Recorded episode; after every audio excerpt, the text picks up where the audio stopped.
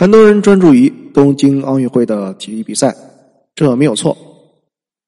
咱们今天换个角度来看一看这场体育盛典。什么角度？钱、权和人。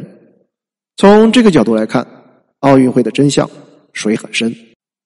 可以说，东京奥运会就是一场杀猪盘。真正的驯兽师隐于幕后，坐在观众席上的才是猴子。今年六月十九日。一名赴日参加奥运会的乌干达选手确认新冠，队友在宿舍留下字条：“我不想回穷国，我想在日本工作。”随后坐在新干线上就此失踪。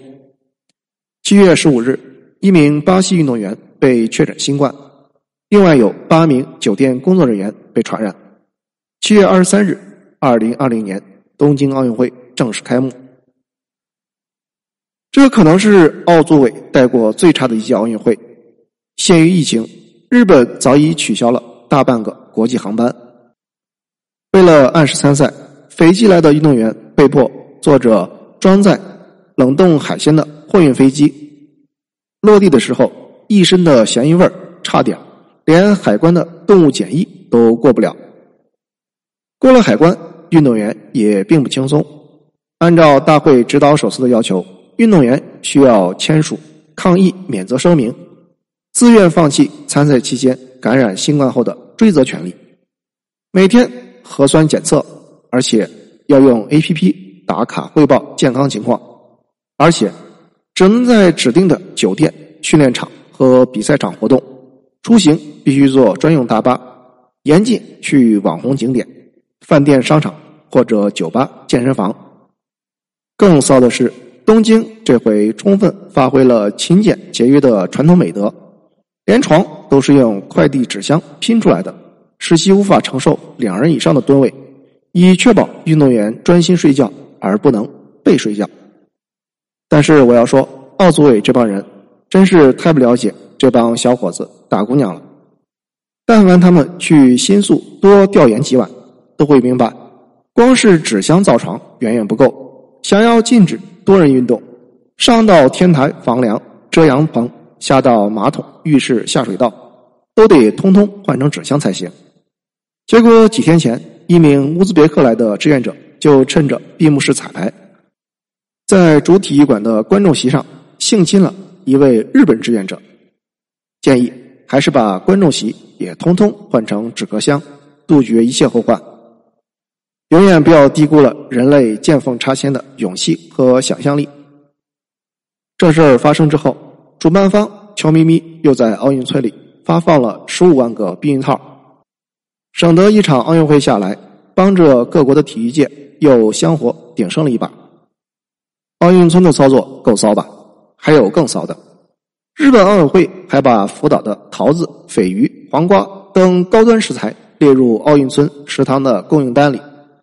岛上十万头纯天然放射性散养的野猪，也将优先供应运动员和出口商。负责人满脸真挚的希望各国运动员一同感受福岛的丰盛美食。等疫情结束后，一起来旅游。现在参赛选手的心理阴影面积有多大，你该知道了吧？这项操作直接吓得韩国人在东京设立了供餐中心，专门空运韩式料理。给自家运动员当盒饭吃，打死都不吃日本饭。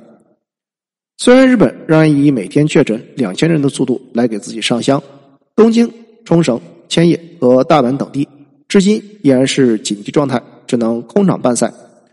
但是为了让运动员充分感受到不在场观众的热情，组委会特地在场馆里装了三百六十度杜比环绕音响，每到赛点都会播放鼓掌欢呼。和老铁六六六的声音，让运动员和空气产生了情感共鸣。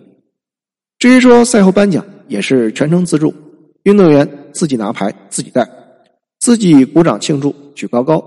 场内幸存的几个裁判、摄影师、工作人员和志愿者，只负责远远的看着，冲个人数。说到奖牌，运动员远道而来，总不能太过吝啬。组委会发动了全国民众。捐出了七点九万吨旧手机、夜壶、微波炉，从里头提炼出了三十二公斤的纯金，三千五百公斤的纯银和两千两百公斤的纯铜来做奖牌，希望选手获奖时能够感受到日本人民的热情。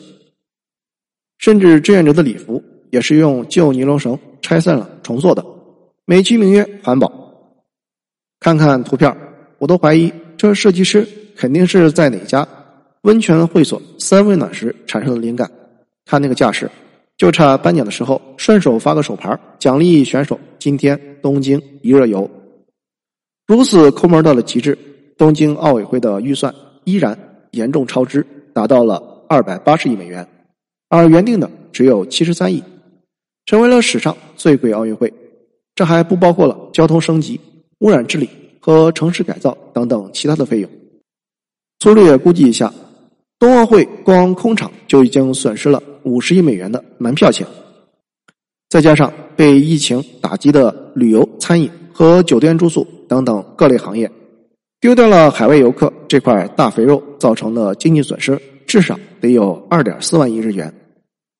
如今多国运动员先后确诊隔离，英国和印度的变异毒株在东京胜利会师，抢先一步实现了病毒国际化，而日本却打死也不公布确诊的选手国籍名字，硬是把防疫溯源玩成了一盘奥运狼人杀。全村的运动员除了吃斋念佛随缘确诊，别无他法，也是魔幻的很。其实这也正常。自打两千年之后，除了中国之外，历届奥运会举办的东道国基本上都没什么好下场。奥运会听起来就像被诅咒了一样。零四年的雅典奥运会，希腊怒烧一千亿欧元，直接将自家的国库干到了肾亏。为了还债，都把俄征的税提前收到了第二年。结果四年之后，金融危机直接爆雷。前面靠门票赞助和旅游观光挣的那点散碎银子完全不够用，银行带着房地产组团崩盘，最后被债主逼着破产清算贱卖国有资产，至今依然还是一副烂泥糊不上墙的样子。一二年的伦敦奥运会，虽然大英的爵爷们吸取了雅典裸贷办奥运会的惨痛教训，让央行量化宽松印钱刺激市场。从训练费到场馆建设都是锱铢必较，抠门的很，将办赛成本控制在了九十三亿英镑。结果还是四年之后，英国脱欧公投直接百分之五十二赞成票擦线退群，把自己弄成了欧洲的孤家寡人。而一六年的里约奥运会更是离谱，巴西豪掷一百二十亿美元办会，结果人连四年都没有熬到。每几个月就得吃上一轮监狱暴动、百姓罢工、地方内乱的组合套餐，毒品泛滥、暴力横行、场馆废弃，连街头黑帮说话都比总统管用。可以说，整个国家彻底糊锅。总之，如此魔幻又大概率亏钱的奥运会，是个正常人都不会去接盘挑战作死的极限。可是，日本在疫情失控、预算爆表、入不敷出的情况下。却偏偏头铁，不找个台阶，连夜跑路，宁可延期一年，也要咬牙办下去。那么问题来了，为什么日本深陷疫情也要硬着头皮办奥运？日本的冬奥会真的能够免于诅咒吗？咱们接下来得一层一层的说。谢谢收听，欢迎评论、点赞和转发。